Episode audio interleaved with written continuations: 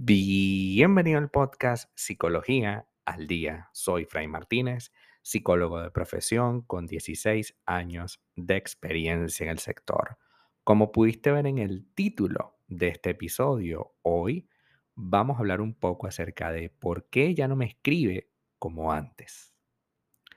Hay personas que con el paso del tiempo consideran que su pareja está segura, entre comillas y ya aquella actitud de coqueteo o de intención o de siquiera preocupación por lo que ocurre en su vida pasa a ser algo mm, claramente menos importante en este momento.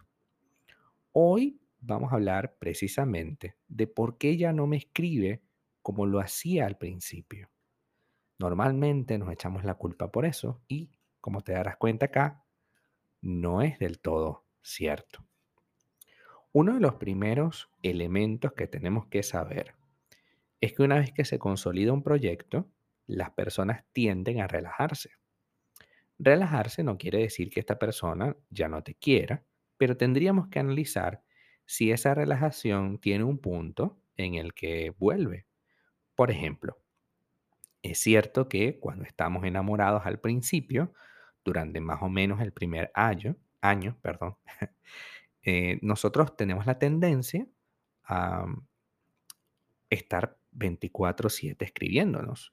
Y sí que es verdad que incluso vamos un momento al baño y le escribimos a nuestra pareja aunque estemos trabajando y en el trabajo no permitan el uso del celular.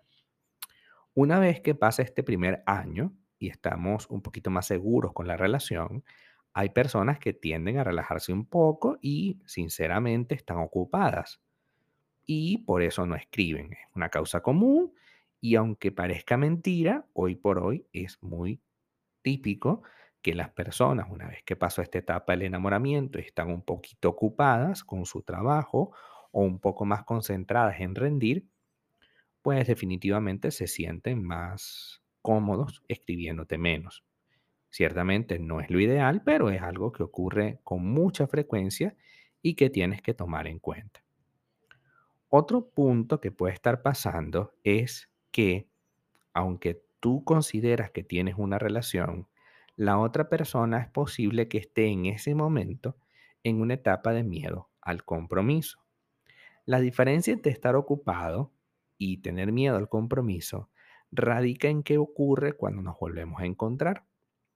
Si cuando estamos, si cuando estamos distanciados me escribe poco, pero cuando nos reunimos es todo para mí y todo importante soy para su vida y yo estoy en un lugar muy importante de su vida, pues entonces no hay ningún problema, ¿no?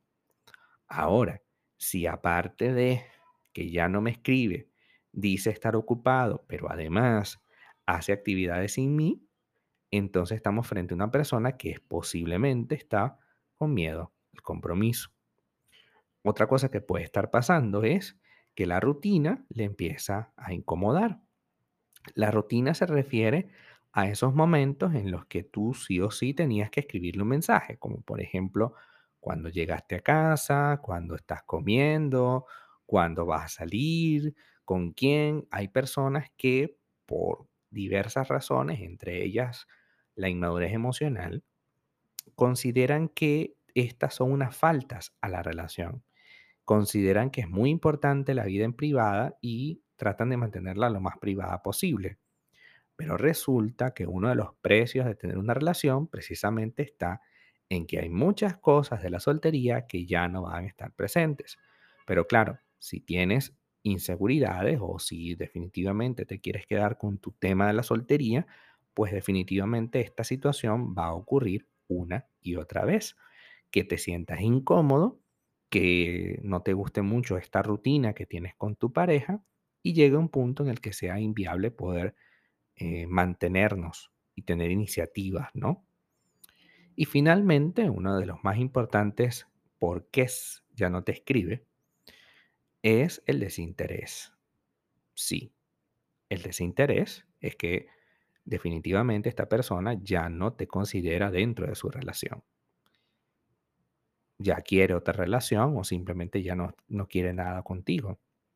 Sé que suena muy rudo decirlo en este momento y quizás te puedas estar cuestionando tu relación si esto te pasa. Te pasa, pero definitivamente estamos claros en que algo está ocurriendo realmente grave como para que esta situación se mantenga en el tiempo. Así que hoy vamos a trabajar para entendernos cómo realmente está ocurriendo las cosas. Si tu pareja está ocupada o tiene algún tipo de miedo o inseguridad, pues tenemos que hablar sobre ello en este momento, porque ¿para cuándo vamos a dejarlo?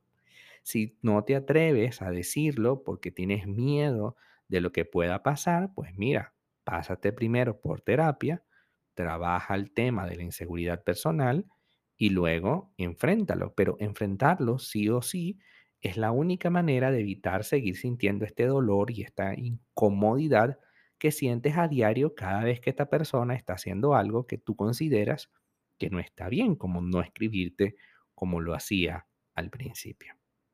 Hasta acá nuestro episodio el día de hoy. Muchísimas gracias por quedarte aquí hasta el final. Si deseas saber más sobre mi contenido, www.fraymartinez.com. Para consultas online, www.fraymartinez.com y también sígueme en mi Instagram, arroba fraymartinez20. Muchísimas gracias y hasta el próximo episodio.